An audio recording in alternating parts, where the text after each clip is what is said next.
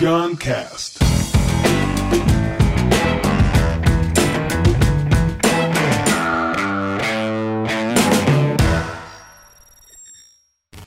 Queria chamar agora, recebessem com muito carinho, muito amor, uma grande pensadora, filósofa, maravilhosa. Recebam com muitas palmas, professora Lúcia Helena Galvão. E aí, professora? Tudo bem? Chegue pra cá. Isso aqui. Pode ficar em pé também, né? Você tá, é o novo, mas. E aí, mulher? Tudo bem? Tudo tranquilo. Mais uma vez, honrado de poder conversar com você. Ótimo. Ó, eu gravo muito vídeo por aí, muito podcast, mas eu nunca ouço minhas coisas. Tô cansado de mim um pouco, sabe? Cansado dessa minha conversa. Aí, o- a conversa com ela, eu com o Dan já assisti cinco vezes. É a única vez que eu me aguento, por quê? Porque eu falo pouco. Eu deixo ela falar um pouco mais. Professora, eu queria começar trazendo um pouco daquela frase que eu coloquei na tecnologia. O que, que tu acha desse negócio de tecnologia humano? Como é que a gente vai ser escravizado pela tecnologia? A gente vai obedecer a ordem do robô? Como vê essa- esse momento da humanidade, homem-tecnologia? É interessante porque um dia desses fiz uma palestra que talvez você tenha assistido sobre inteligência artificial, onde eu falava, em primeiro lugar, que ao invés do, da tecnologia estar tomando o lugar do homem, o homem é que tomou o lugar da tecnologia, porque se mecanizou. Então, na verdade, ela está simplesmente é muito parecido com aquilo que você dizia, né? O homem tomou o lugar da tecnologia? Sim, ela tomou, ele tomou o lugar da máquina quando ele se mecaniza. Hum, sim, ele é claro. que está no lugar errado, não ela. Ah, uma vez que a gente se mecanizou, Isso. Entrou na o norma, na forma, a gente tomou o lugar da máquina. Porra! Sim, e outra coisa que também são dois elementos que você já tinha comentado. E não precisa ter me- medo que a tecnologia ou as máquinas tomem seu emprego, porque antes a criatividade já vai ter tomado. Ou seja, você já vai estar desempregado. Tá? Porque nós estamos vendo isso. Quem roubou, por exemplo, dos, dos hotéis seu lugar, não foi uma máquina, foi o Airbnb criado por um humano. Que veio de uma imaginação de alguém. Ou seja, é muito provável que criativos roubem a sua- o seu emprego antes que chegue a máquina. Aqueles que pensam, como se diz popularmente, fora da caixa. Aqueles que não se limitam, que ampliam a sua possibilidade de imaginar soluções. tá? E nós estamos vendo acontecer isso em termos de bancos, em termos de hotéis, em termos de transporte. Tem alguém que pensa fora da caixa. Pega os recursos que já estavam aí, ou seja, a pessoa seu carro, a pessoa que sua casa e transforma num recurso público. tá? Então, quando o ser humano não, não deixa de se humanizar, ele vai perder tanto para o ser humano estar humanizado, quanto para a máquina. Ele fica no meio do caminho. Não Agora- é nenhuma coisa nem outra. Agora tá, tá na moda assim, todo mundo querendo se humanizar. Não, hospital agora é humanizado. Porra, como é que era antes? Como é que o hospital não era humanizado, papai? Caralho, que loucura, né? A vida não estava humanizada. É ainda uma meta. Aliás, a gente teria que falar muito sobre isso. São de humanismo, muita coisa por trás disso. Na verdade, a gente interpretou o humanismo como homocentrismo, o homem como centro de tudo. Isso não é humanismo. Humanismo não é dar todo o valor do mundo ao homem e ignorar o resto. Humanismo é trazer à tona os poderes latentes do homem. E quais são os poderes latentes do ser humano? Paz. Dentro das minhas palestras, eu costumo sempre falar, assim como uma planta faz fotossíntese e a natureza precisa dela, assim como um animal exerce instinto de sobrevivência, instinto de perpetuação da espécie, a natureza necessita disso, a natureza necessitaria que o homem aperfeiçoasse os seus valores, virtudes e sabedoria. E a maior parte dos problemas que nós temos, eu poderia dizer que grande desastre ecológico é exatamente a escassez de seres humanos. E quando um ser humano não ocupa o seu lugar, daí sim nós começamos a ter todo o desajuste, a natureza não entra em sintonia. Lembram que eu falava para você no nosso último encontro que o problema da miséria não é de falta de bens materiais, falta de fraternidade. problema da, digamos, do, do, da doença não é simplesmente falta de saúde, é falta de colaboração, de fraternidade. Enfim, as coisas materiais são simplesmente impacto da falta das coisas humanas. E não adianta você simplesmente corrigir o impacto, se você não corrige aquilo que bateu ali. E o que bate ali é que o ser humano está se comportando de uma maneira que não é humana. E não adianta, se não fizer um pouco de ecosofia, que é corrigir a natureza humana, vai resolver. Se fazemos, como disse biblicamente, tudo mais será dado por acréscimo. Eu te desafiei e você não foi capaz de me responder. Eu disse que traria três micos leão dourados e você me trazia um ser humano na plenitude da condição humana. Eu estou com os micos aí fora. Você eu trouxe... trazer a senhora? Agora, tu fala sempre ah, é, valores, virtude e sabedoria. Qual a diferença de cada um desses? Sabedoria não é um valor, né? Eu fico meio confuso assim.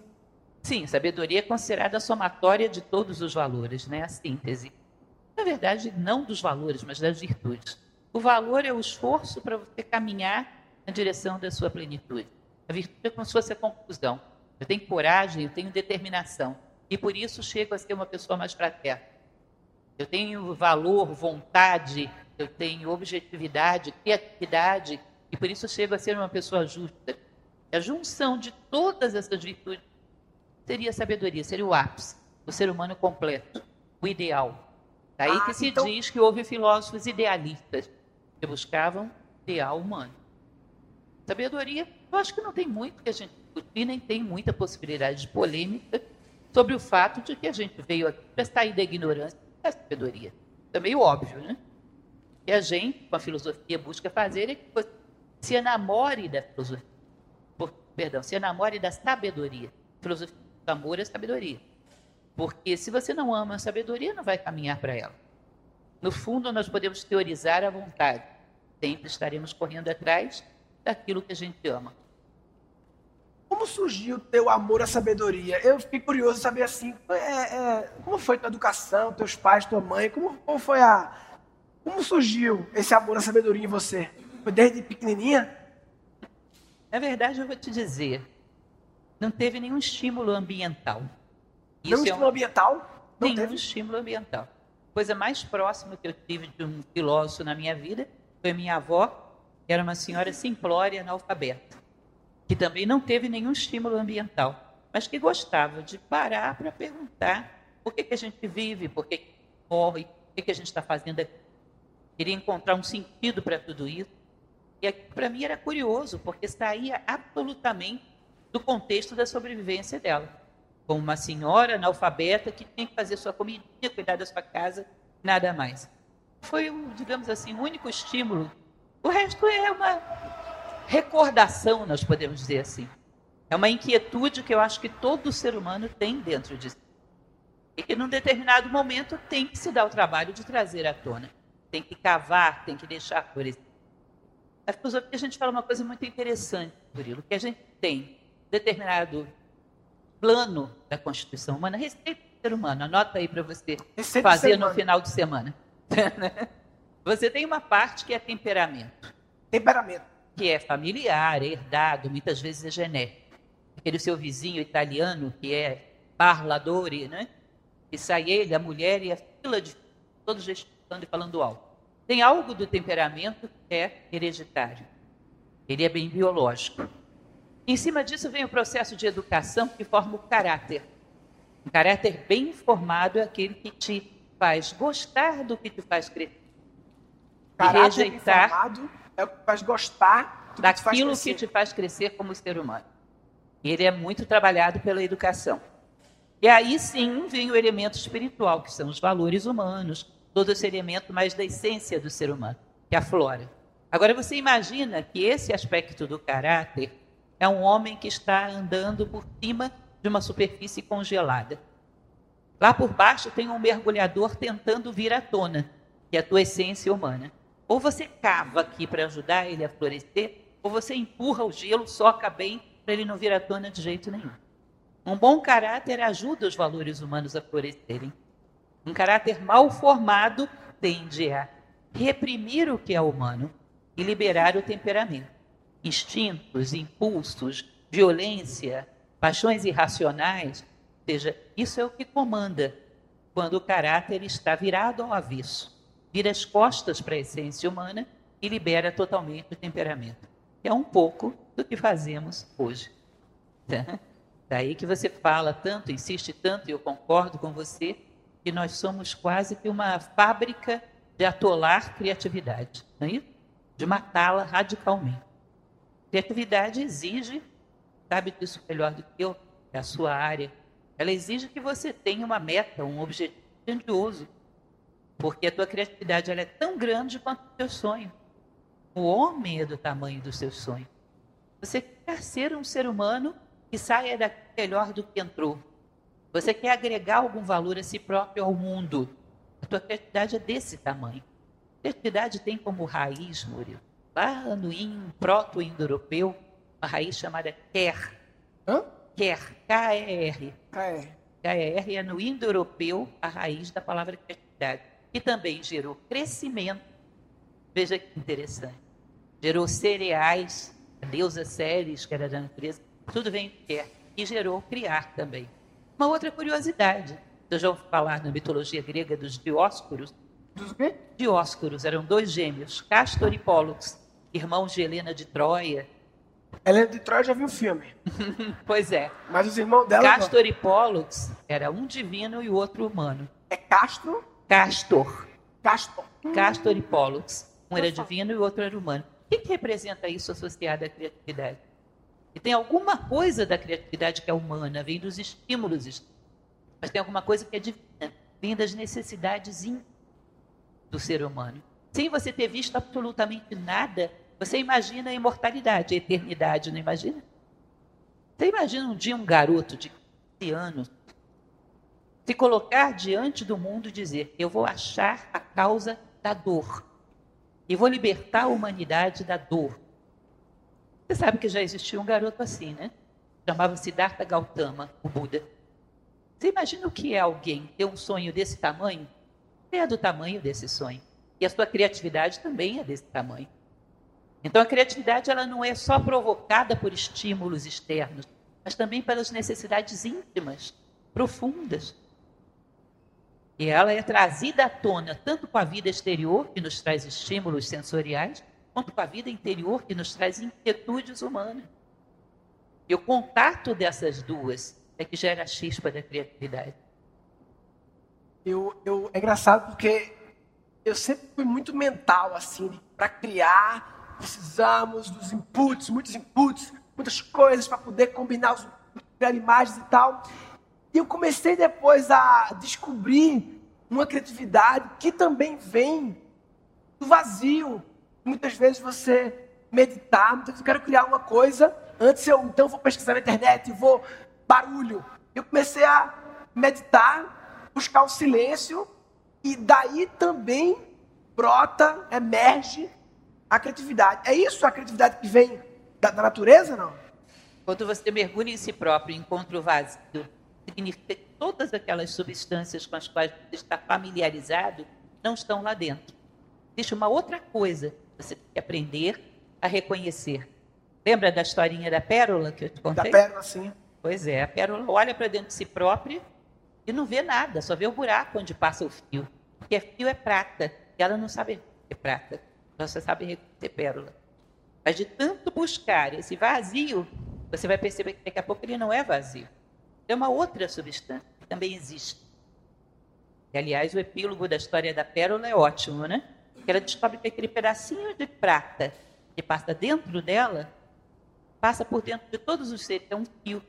Ou seja, em essência, somos um só. Tecido junto, literalmente. Aí. Exatamente. Tá? Então, essa ideia, inclusive, eu ia trazer um livro para presentear você hoje, vou fazer chegar na sua mão. Tem um livro muito interessante chamado A Poética do Espaço. A poética Do do Espaço, espaço. de um filósofo francês do século passado, Gaston Bachelard. Ele dizia o seguinte: existe um espaço íntimo no ser humano, que parece muito com a ideia de lar que a gente tem. Um local onde você coloca as coisas que te são mais caras, mais belas. E esse espaço que te motiva, que te deixa à vontade, é o lugar onde você rompe as amarras das, limita das limitações e liberta a alma. E aí você é criativo. Esse microcosmo que ele chamava de espaço interior privilegiado, é a partir de onde você liberta o medo do outro não reconhecer as suas ideias, o medo de não ser competitivo, como o medo acessar? da sociedade como não te compreender. É uma coisa bem interessante, que ainda há pouco conversava, inclusive, sobre isso. Nós, hoje em dia, não entendemos o simbolismo da palavra lar. Lar? Lar. Eu tenho a impressão de que lar é, sei lá, a sua casa material. Mesmo a casa material deveria ser um lugar onde você atesoura tudo que te faz acreditar em si próprio, tudo que te fortalece, tudo que te relembra quem você é. Uhum. E a partir desse espaço, você recupera autoconfiança, recupera o valor nas suas próprias ideias, e aí você encontra a liberdade para se para soltar e inovar.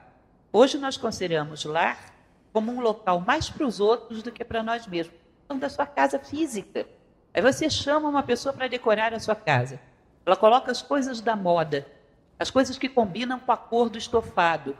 E chega um determinado momento você se tem estrangeiro dentro da sua própria casa, mas tem que ser assim porque você vai para os outros. Isso reflete um pouco como somos dentro. O lar externo é um reflexo do lar interno. A gente não tem uma identidade, um espaço que seja acolhedor, onde esse microcosmo possa se tornar criativo e possa depois exportar isso para o macrocosmo. O lar é um ambiente seguro, né? É um ambiente seguro para você poder realizar a sua essência. Onde você se autoafirma. Você vai ver que interessante, porque o Bachelard sugeria, na filosofia oriental, eles sugeriam isso como exercício de imaginação. Que você fechasse os olhos e imaginasse um local onde tudo fosse simbólico, tudo te lembrasse o quão grande você pode chegar a ser, tudo te lembrasse as pessoas que já te amaram e te amam, tudo te lembrasse aquilo que representa ideias belas para você, as pessoas que te inspiram, que dentro desse ambiente fosse como uma bateria, onde você pudesse se liberar da desconfiança externa, pudesse se libertar da pouca fé em si próprio, pudesse dar confiança nas suas ideias e ali ser você mesmo. A partir dali exportar essa tua identidade. Recriar no microcosmo para depois recriar no macrocosmo. A gente tem um movimento que está fazendo aqui, professora, que a gente chama de Academia da Criatividade. Tem já em 30, 40 cidades aí, a galera organicamente se movimenta para se encontrar semanalmente, quinzenalmente. E eu fui em São Paulo algumas vezes aqui, e eu já ouvi mais de uma vez uma frase que sempre me marca, que foi assim, uma menina falou, é, aqui nesse encontro à noite que a gente vem, é o único lugar que eu posso ser eu mesma. É, é em casa, no lar, ela não pode, no trabalho, máscara toda hora, mas aqui, eu chego aqui e aqui, tudo bem. Eu posso falar o que eu quiser, ficar fazendo joguinho. Você criou uma célula de lar. Hoje chega o ponto das pessoas estarem dentro das suas casas sozinhas, se sentirem mal. Elas não sabem mais criar esse acolhido elas se sentem livres, onde elas podem ser elas mesmas. Então, você sabe, também já conversamos sobre isso, e para mim eu considero um dos maiores males da nossa cultura atual, contra a cultura, que é atacar violentamente a fé do homem em relação à humanidade. Você abre qualquer veículo de comunicação, o homem é corrupto, é estuprador, é bandido, é isso, é aquilo. Quando para cada fato desse você poderia levantar três fatos positivos. Isso vai fazendo com que o ser humano sinta a fé em si próprio tremendamente solapada. Você acreditando em si próprio já é difícil crescer. Sem acreditar sem chance. Você imagina um criativo um homem imaginativo inseguro? Ou seja, você limita todo mundo por baixo. Ali é uma preocupação, como você falou, tocada pelo medo, né? Em sobreviver sem provocar muito alarde. Confiar em si próprio, ter uma capacidade simbólica de aprender da vida. Eu ultimamente tenho visto muito, não digo que seja mal, mas que para você despertar a criatividade precisaria, sei lá, pegar um novo caminho para ir para o seu trabalho, né, escovar o dente com a mão diferente. Bom, faça, não tem problema. Mas se eu perguntar para você como você escova o seu dente habitualmente há 10 anos, você não vai saber me dizer. Portanto, não precisa você criar outra coisa, precisa colocar consciência naquilo que você já faz. Você lembra do que, que Jung dizia? Mente e corpo juntos. Provavelmente você não sabe, no meio do caminho do seu trabalho, onde tem um jardim com flores. Você não sabe onde se movimentam pessoas, onde é vazio, onde tem um bosque, onde alguns pássaros cantam. Não precisa você ir para outra situação, precisa você estar de corpo e alma no que você já tem. E, e normalmente assunto, não estamos. Isso é a tão falada busca pela presença, né? Me parece que está no momento mindfulness, atenção plena, presença, ver presente, meditação. É, me parece está surgindo um movimento de pessoal, vamos adicionar consciência. Está surgindo, não está? Olha, sim. Mas o que eu não vejo é que, já falei para você, para a filosofia você ataca as fontes do problema e não as consequências. Até a medicina antiga era assim. As pessoas dormiam no templo de Asclepios, bebiam da fonte de Asclepios, para sonharem com as causas das suas doenças, que sempre estavam no plano mental e emocional. Porque senão você só tampava um órgão de impacto. A doença, que está lá em cima, ia perfurar em outro ponto. E o que está por trás desse comportamento humano é egoísmo. É o que você chamou de heresia da separatividade. Por meio que eu vou aprender com as coisas se eu não estou nem aí para as coisas? Coisas existem para me servir. Aquela frase de Tolstói que eu tanto gosto, né? A quem passe por uma floresta só para lenha para a sua fogueira, para a sua lareira. As coisas só existem em função de mim. Você não muda esse foco. Não adianta você dar conselho para as pessoas olharem para as coisas. Elas vão olhar e vão ver o seu reflexo. As coisas são espelho, são sombra, como dizia Jung. Uma das coisas fundamentais, por exemplo, uma pessoa criativa é saber conversar, estar com o outro. Eu estou com você, em primeiro lugar, eu não me acho dona da verdade.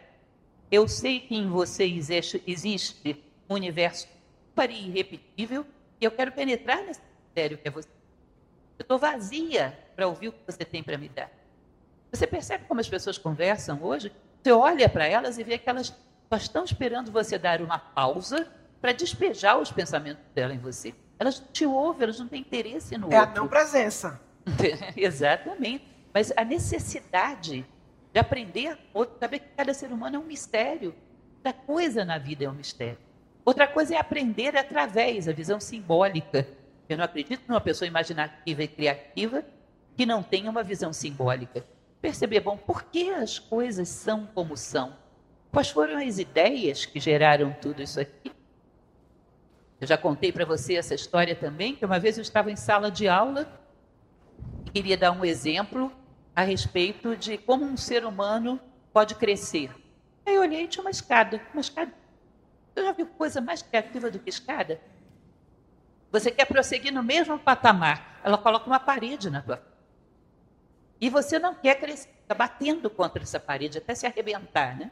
Aí você olha para cima e diz: Ah, tem outro patamar lá. Aí, puf, pula para outro patamar. Aprendeu? Não, vai querer ficar no horizontal ali eternamente. A vida coloca uma outra parede. Aí vem dor, vem frustração, vem quebra de tudo que você acreditava.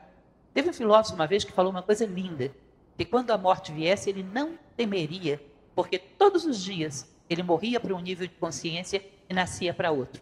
Portanto, a morte era uma íntima dele. Ele não a temia por causa disso. Você percebe como é isso? Uma pessoa criativa, ela está aprendendo da escada como crescer.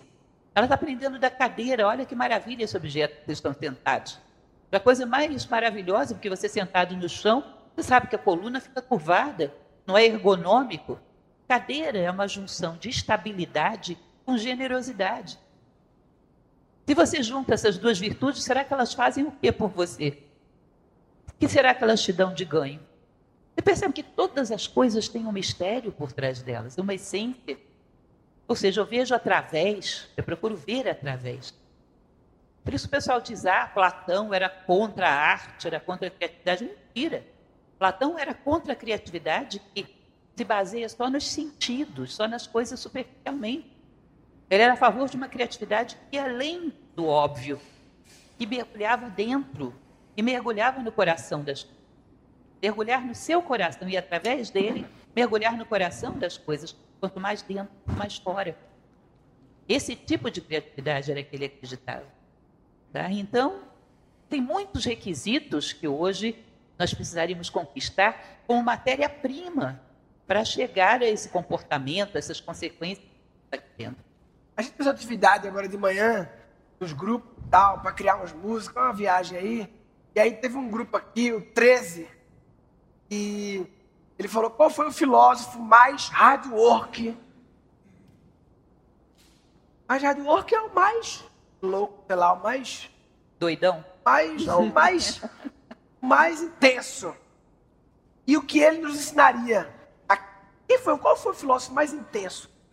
Olha, para cada pessoa que você perguntar, para cada filósofo, ele vai te dar uma resposta. Para mim, sem sombra de dúvida, foi Platão. Platão. Quem veio depois voltou a ele ainda que para negá-lo. O existencialismo, por exemplo, que é uma filosofia muito distante de Platão, nasceu da negação de um diálogo dele, que era o sofista. Ou seja, até para negá-lo, teve que voltar lá. Ele é um divisor de águas na história do pensamento.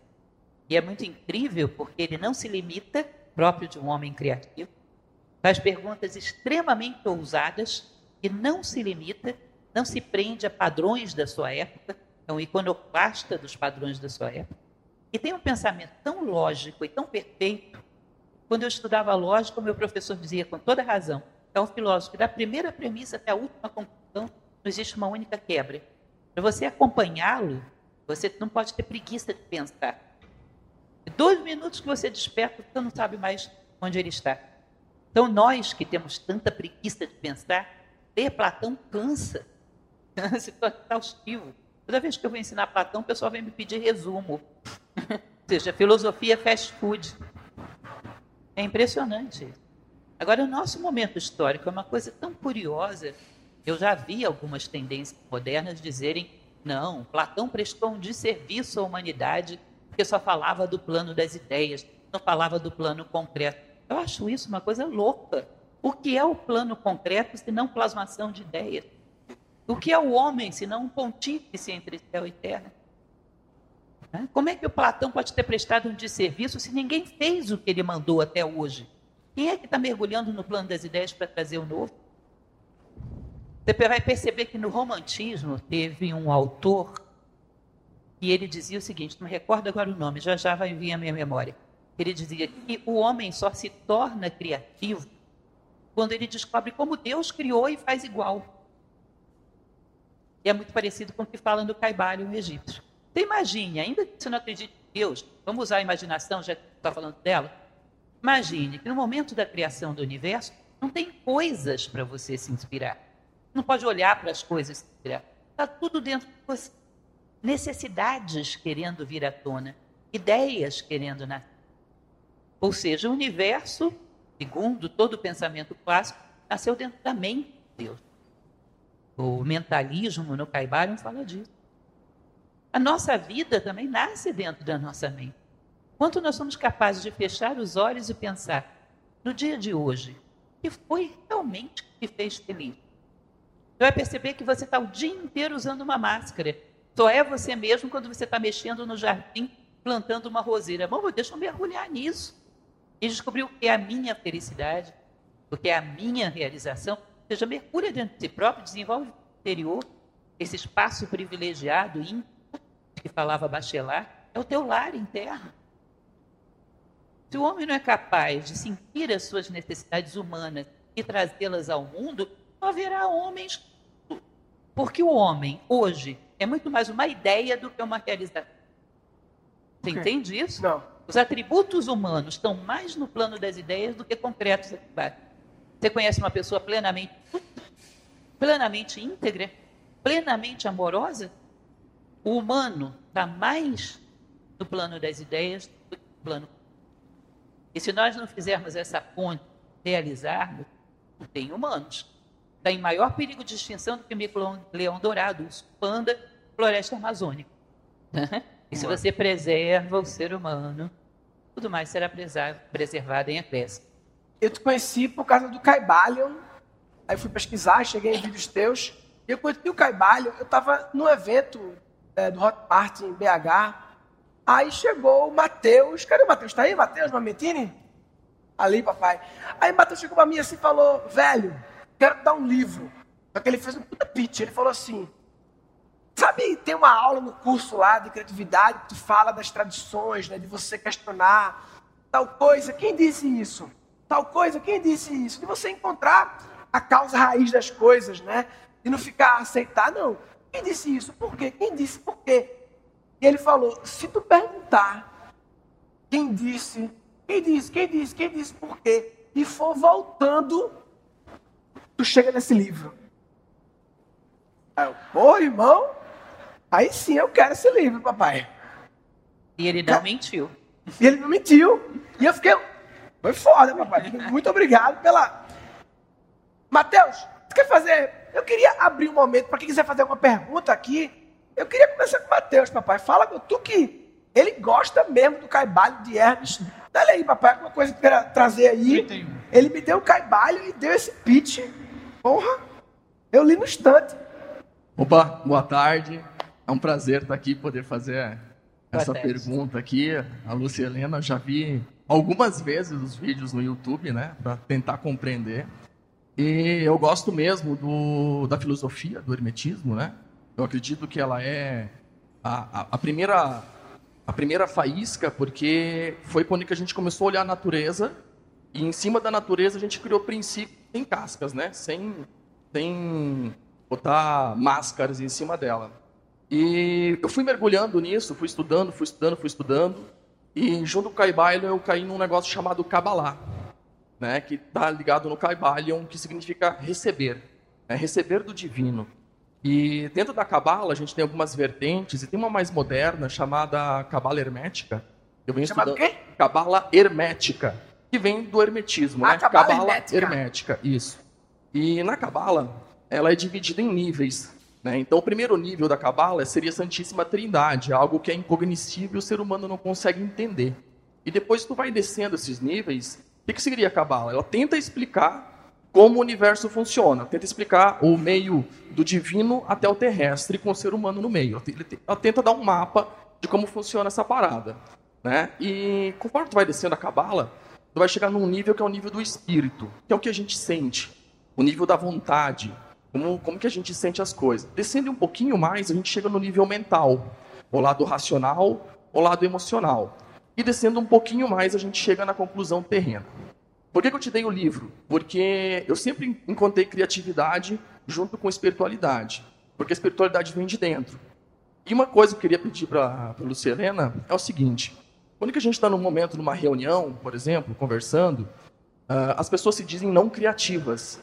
Mas na verdade eu não acho que as pessoas não se dizem não, não, que não são criativas. Elas têm medo de expressar aquele sentimento que está dentro dela ou o pensamento que está dentro dela e externar aquele pensamento. A gente está lá numa reunião conversando, as pessoas estão falando e tu pode ver, se tu olhar na mesa, tu vai sentir que as pessoas estão tendo alguma ideia e que elas estão sentindo, elas têm vontade de falar alguma coisa, né? Num nível mais alto da cabala. Daí desce e tu pode consegue até enxergar que as pessoas querem falar alguma coisa, mas elas não falam. Aí termina a reunião, acaba, todo mundo vai embora. Por quê? Porque a gente tem medo de externalizar o que está dentro da gente. Então, a criatividade, eu acredito que ela está muito mais ligada ao medo de externalizar o que a gente acredita, né? Do, do, que, do que, ah, eu tenho que ser criativo e tal. Todas as pessoas criativas, elas têm muita coragem. Aí a pergunta que eu queria fazer, como que a gente pode fazer para fazer esse medo ficar um pouquinho mais de lado? Porque nós temos as ideias, nós temos o sentimento, mas ele não sai muitas vezes. A gente quer sair do emprego, a gente quer empreender, a gente quer dar uma ideia, a gente quer fazer alguma coisa, mas não sai da boca para fora, não vai no papel. A gente fica com medo de fazer isso. O que, que faz a gente sentir esse medo tão forte e como que a gente pode utilizar na filosofia ou na vida ah, maneiras para fazer isso ser mais externalizado, sendo mais criativo, sendo mais único, sendo mais autêntico? Pergunta mais longa da história. Palmas.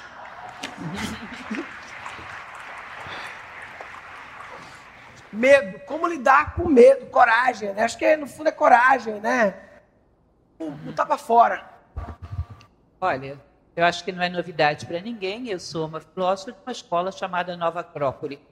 Eu fui formada lá e tudo que eu sei aprendi lá. E, aliás, recomendo a você.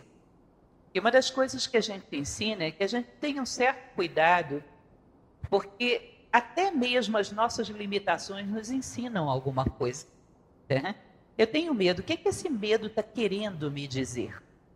Porque se eu sou uma pessoa que me responsabilizo a colocar água nas plantas todos os dias e não faço, quando eu me proponho, vou largar o emprego para levar uma vida criativa, a tua consciência vai dizer: você é louco. Você não tem responsabilidade, maturidade para isso. E ela não está destituída de razão. Um dos elementos fundamentais da criatividade é exatamente responsabilidade. Imaginação. Se não está junto com responsabilidade, ela é fantasia. Hum. A fantasia se distingue da imaginação exatamente porque a fantasia se realiza em si mesma e não tem nenhum projeto de realização. Enquanto que a imaginação, ela é feita para ser criativa, para modificar o mundo. E também porque a fantasia você não tem controle consciente sobre ela. Ela se impõe sobre a consciência. Enquanto a imaginação, ela é dominada pela consciência. Ela é criativa e comprometida. Então eu percebo que a primeira pessoa, talvez a única, que a gente tenha que contar para ter coragem, seja nós mesmos. Com o nível de responsabilidade que vai fazendo com que a gente sinta que tem um chão firme sob os pés.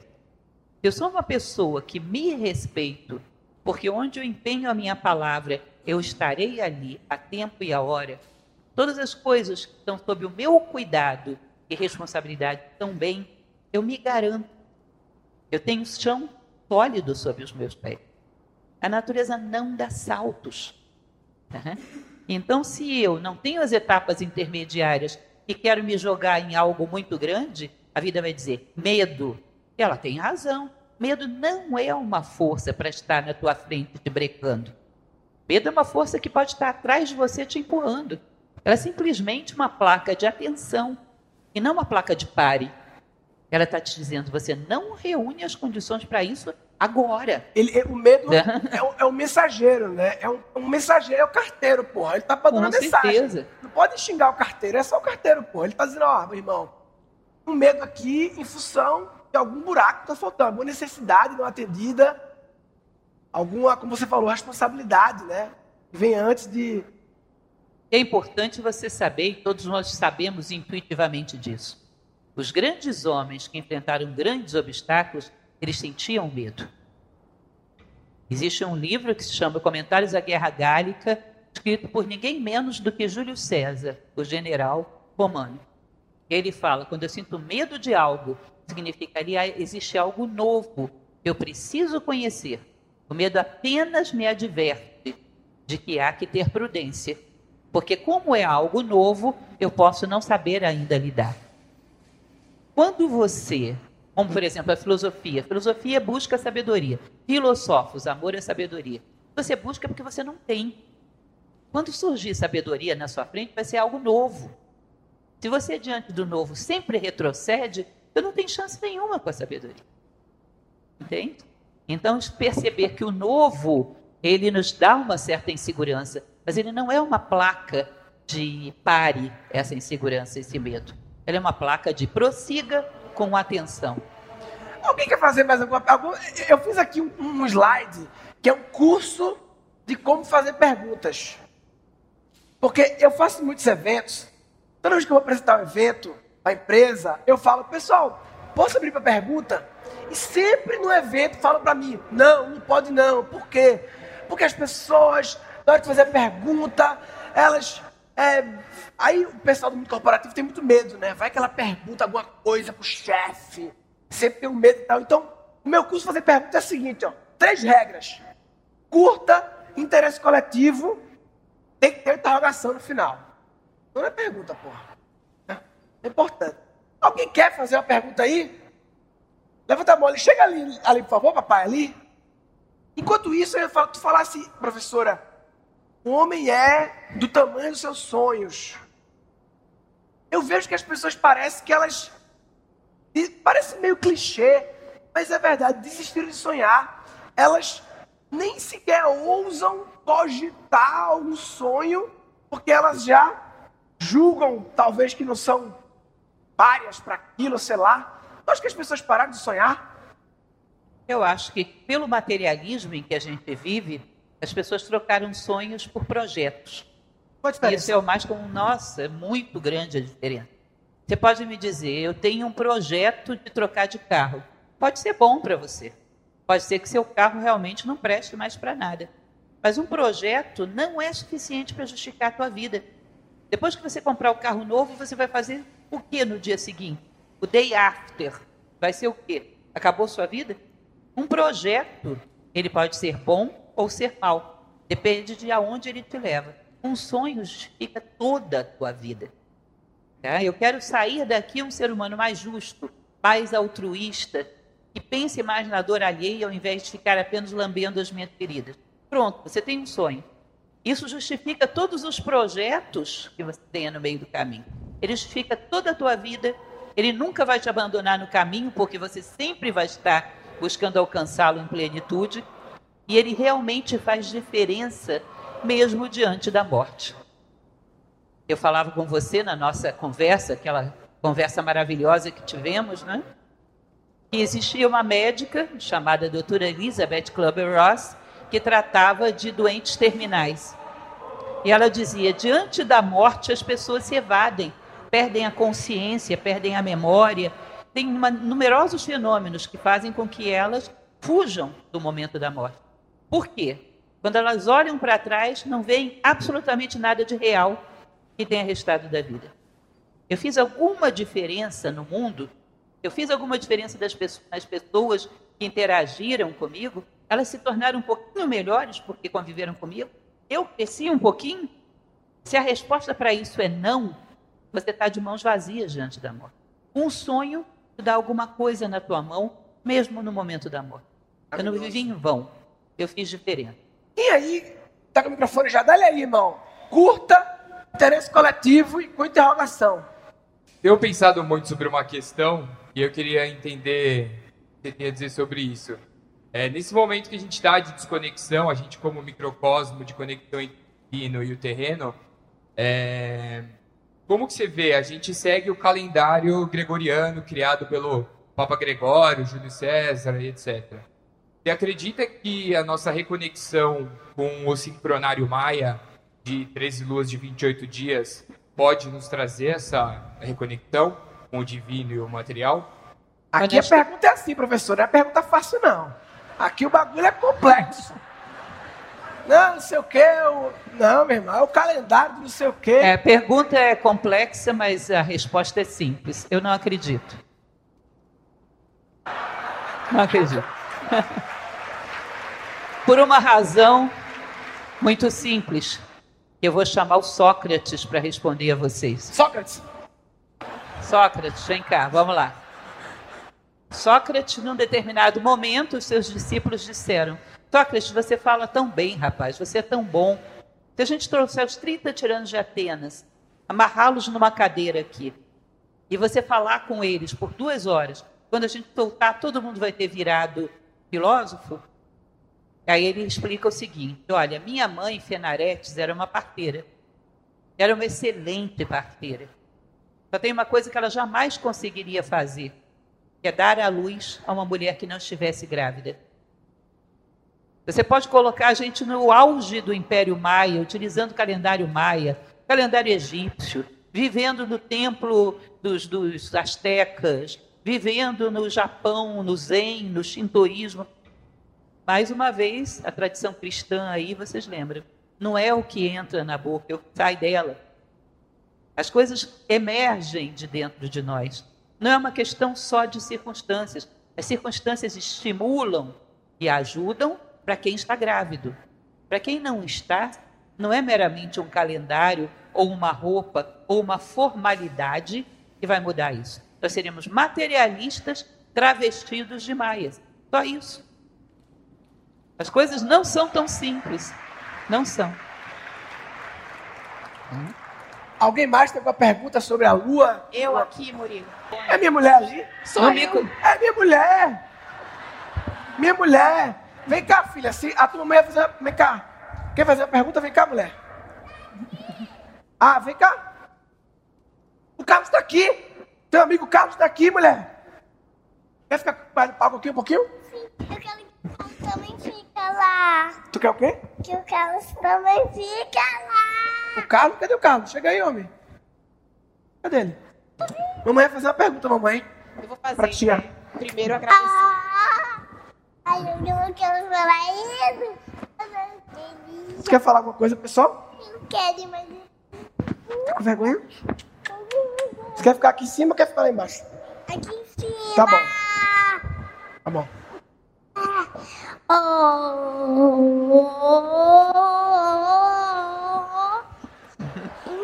Mamãe, faz a pergunta, mamãe. Primeiro agradecer mais uma vez a presença. Acho que a família é muito importante. E a minha pergunta é: eu vi um vídeo seu e eu queria, na verdade, que você falasse sobre. Eu vi no vídeo que você fala a diferença entre ser amigo e ser cúmplice. Para você ajudar o seu amigo, o verdadeiro amigo é aquele que ajuda a tirar o outro da escuridão. Não o que está dando sempre palmas e parabéns. Se a senhora pudesse falar um pouco sobre isso. É Cícero, que é um grande orador romano, ele tem um livro chamado Da Amizade, que ele fala sobre isso. Existe uma coisa que eu recomendo a vocês, não só em termos de amizade, mas de qualquer relacionamento, é você se colocar diante dessa pessoa e dizer: para crescer, conte comigo. Para descer, desça sozinho.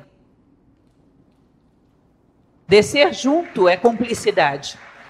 Tá? Uma cumplicidade de vícios. Lembrem sempre uma frase que eu gosto muito, que é também de Cícero, que ele diz: certifica-te de seres fator de soma tô- na vida das pessoas peraí. que participas.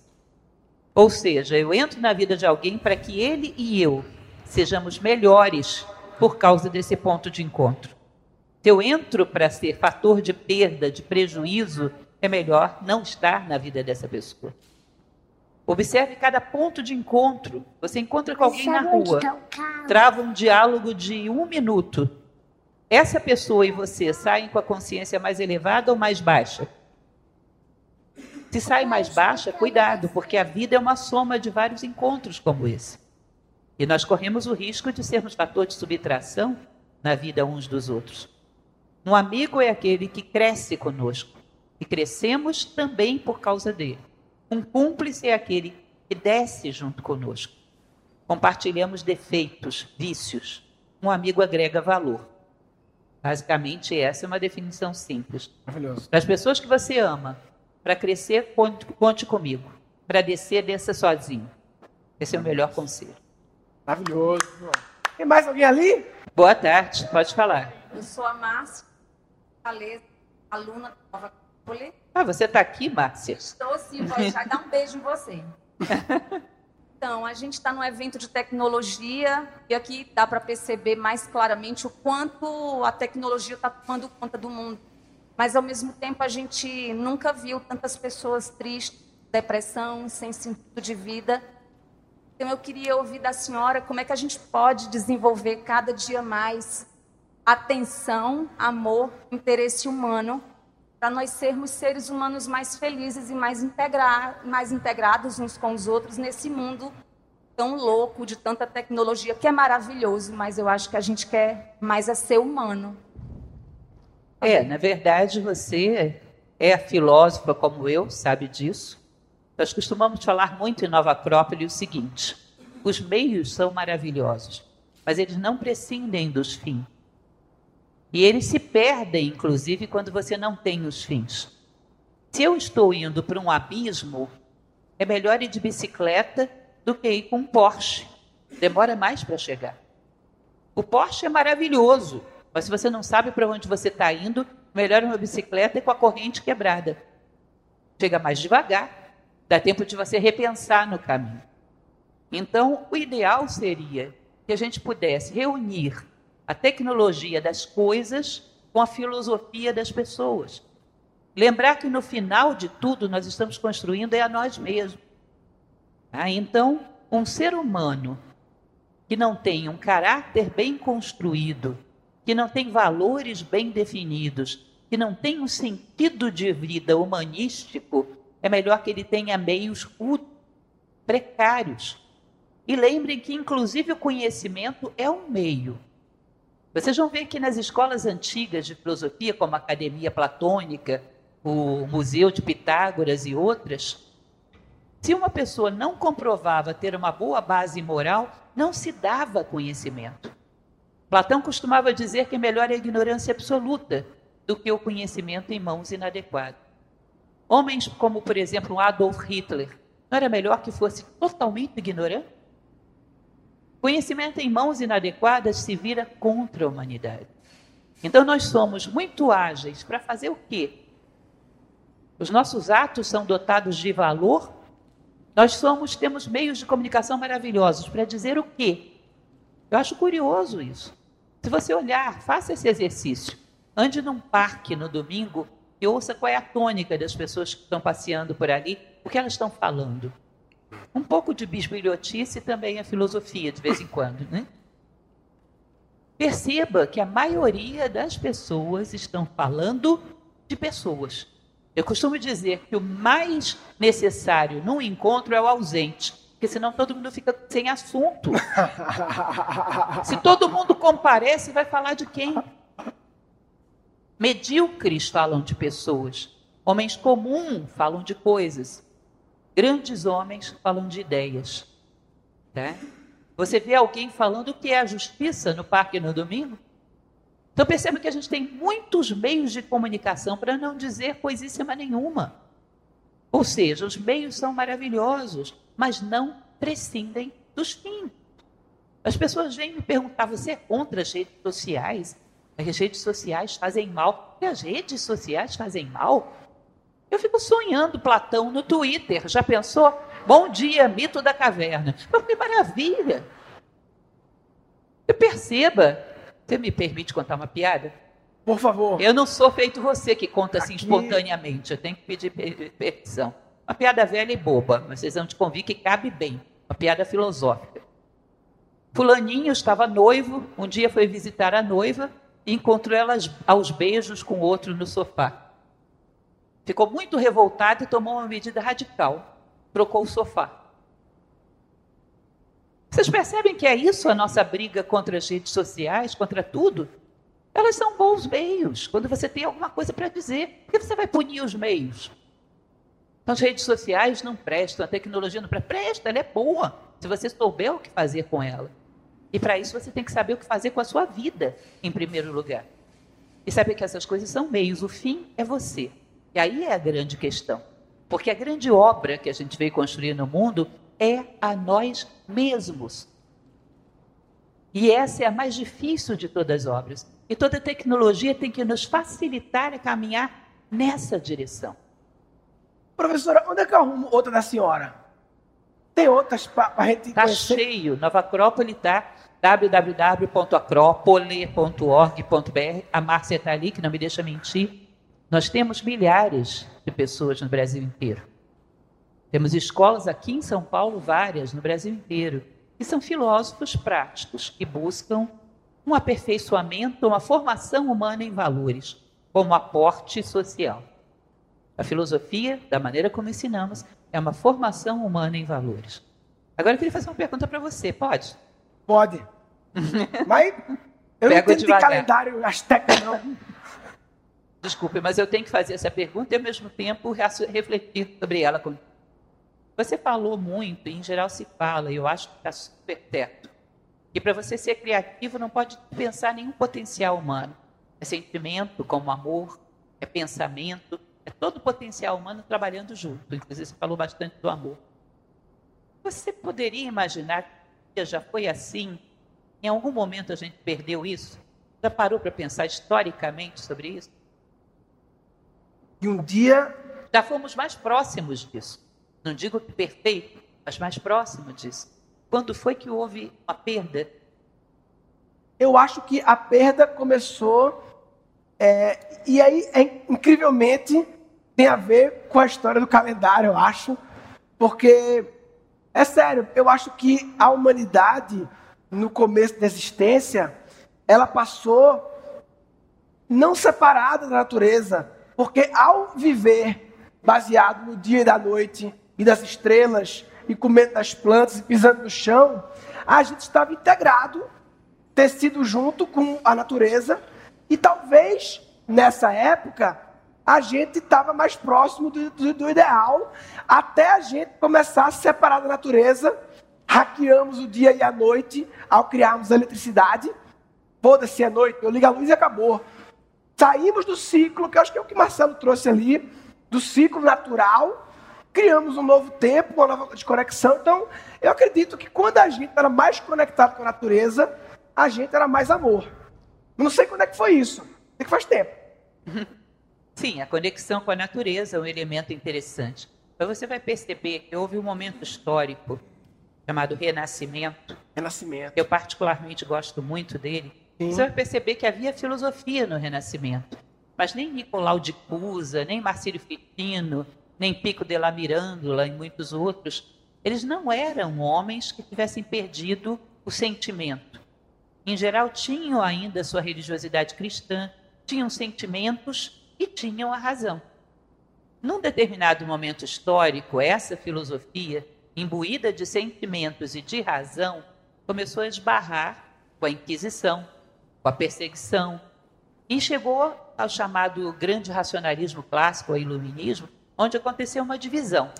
Então, o mundo religioso fica com a emoção e o mundo científico fica só com a razão.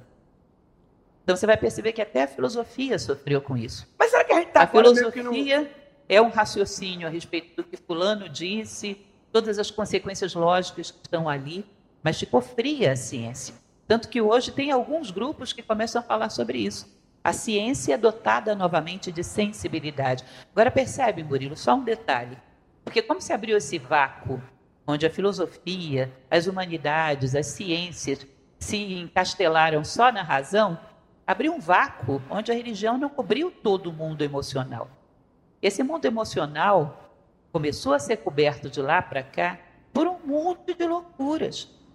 Aí você percebe que hoje nós temos seitas, tanto do ponto de vista religioso como do ponto de vista político, do ponto de vista artístico, do ponto de vista social. Esse pessoal tomou a emoção, que estava sem dono.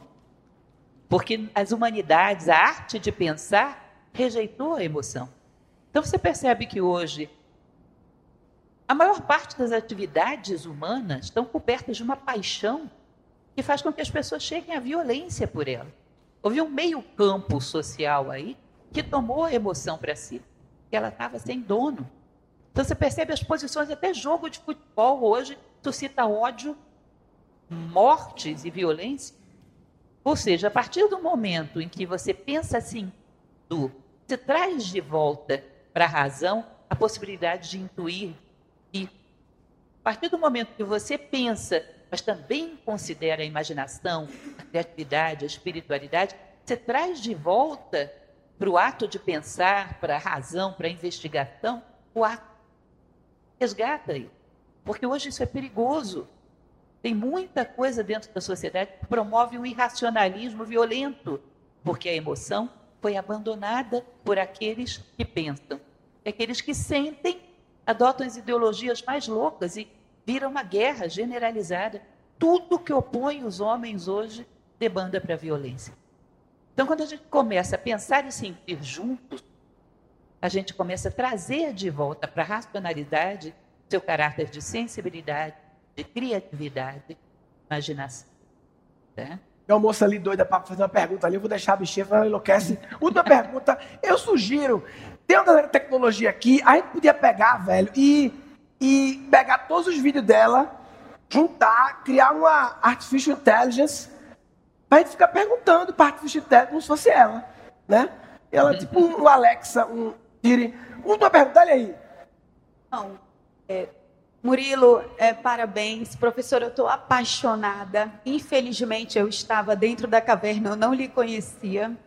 E eu vim lá de Manaus. Então, eu tenho duas perguntas. Uma, já que é a última, né? Vamos fazer logo o combo. Uma pergunta é, quanto mais a senhora estuda, quanto mais a senhora conhece as pessoas, quanto mais a senhora se aproxima, eu acredito que mais a senhora vá para outros lados, de música, de poesia, porque quanto mais a gente conhece, mais parece que a gente não sabe nada. E eu queria também aproveitar a oportunidade para a senhora falar da sua peça, da Blavatsky, Então eu queria que a senhora. é, E a outra pergunta qual é? a, é, a primeira é essa, para ela falar de- da peça, porque quanto mais a gente. A segunda pergunta, eu estava conversando agora há pouco aqui com uma pessoa, quando a senhora se desestabiliza, quando a senhora não está bem consigo, com os outros, onde que a senhora acha esse, essa meada? Aonde que a senhora encontra o seu eixo? O que, que a senhora faz para a senhora se reconectar? Essa é a segunda pergunta. Muito obrigada, muito obrigada mesmo. É, a questão da reconexão, eu até já falei para vocês. Eu costumo comentar com o pessoal. Quando eu estou com muito problema, você sabe o que, que eu vou fazer, Murilo? Ler poesia. Que poesia?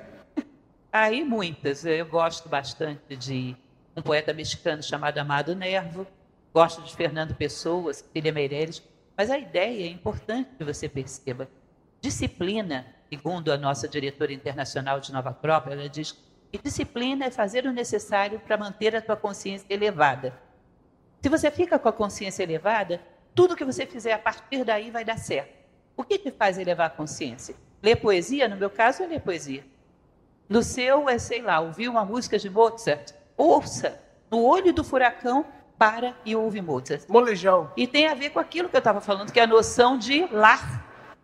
É o teu lar emocional. É aquilo que te puxa a consciência para cima. Ou seja, no olho do furacão, vá para o seu lar. Sabe aquela história quando chove e você corre para casa? Toda vez que chover na sua vida, corra para casa. Saiba onde é a sua casa. Onde você resguarda a sua identidade, os seus valores. Retome energia e no coração do furacão existe o seu lar. É aquilo que puxa a sua consciência para cima. Disciplina é fazer o necessário para manter a sua consciência elevada. Maravilhoso. Tá? E outra coisa que ela estava falando aí, realmente eu gostaria de convidar todos vocês, porque para mim é uma experiência maravilhosa. Uma das filósofas com quem eu mais aprendi na história foi Helena Petrovna Blavatsky. E eu fui convidada por um diretor carioca bastante conhecido, Luiz Antônio Rocha, e uma atriz, Beth Zalkman, para fazer um monólogo sobre Helena Blavatsky que focasse não nos acontecimentos da vida dela, mas nos ensinamentos dela, naquilo que ela deixou de herança para o futuro. Isso foi feito e a peça está sendo lançada agora em Fortaleza, no dia 30 de novembro. Por que, que eu acho isso importante? Está longe de vocês, ninguém vai para Fortaleza. Fortaleza aí. Tem Fortaleza aí? Tem alguns. Fortaleza aí. Esses que estão, com certeza, conto com vocês lá. Vai ser no Cine Teatro São Luís. Mas é muito importante que vocês divulguem a ideia. A Nova Acrópole é uma instituição sem fins lucrativos. Para trazer para São Paulo, vou precisar de apoio cultural aqui. Para trazer, sei lá, para o Rio, apoio cultural lá. Quanto mais vocês nos ajudem a divulgar isso, fazer barulho dessa ideia, mais a gente pode caminhar. Estou com outra no Prelo, que deve sair para o ano que vem, que é um monólogo sobre o profeta de Khalil Gibran. Sobre quem? Khalil Gibran, Gibran. o livro O Profeta. Profeta. Então, como Uau. somos uma instituição sem fins lucrativos, não contamos com recursos, do fato de vocês falarem sobre isso vai nos ajudar bastante. Divulgarem, falarem com os amigos, divulgarem a programação, a propaganda da peça. tá? Antes da peça, sempre eu vou estar fazendo uma palestra sobre Helena Blavatsky, explicando por que ela foi tão importante na minha vida. Maravilhoso. Professora, obrigado pelo seu tempo. Infinitas perguntas aqui. Vamos encontrar mais vezes aí para trocar. Queria pedir uma salva de palmas maravilhosa para Lúcia Helena Galvão. Maravilhoso. Obrigado.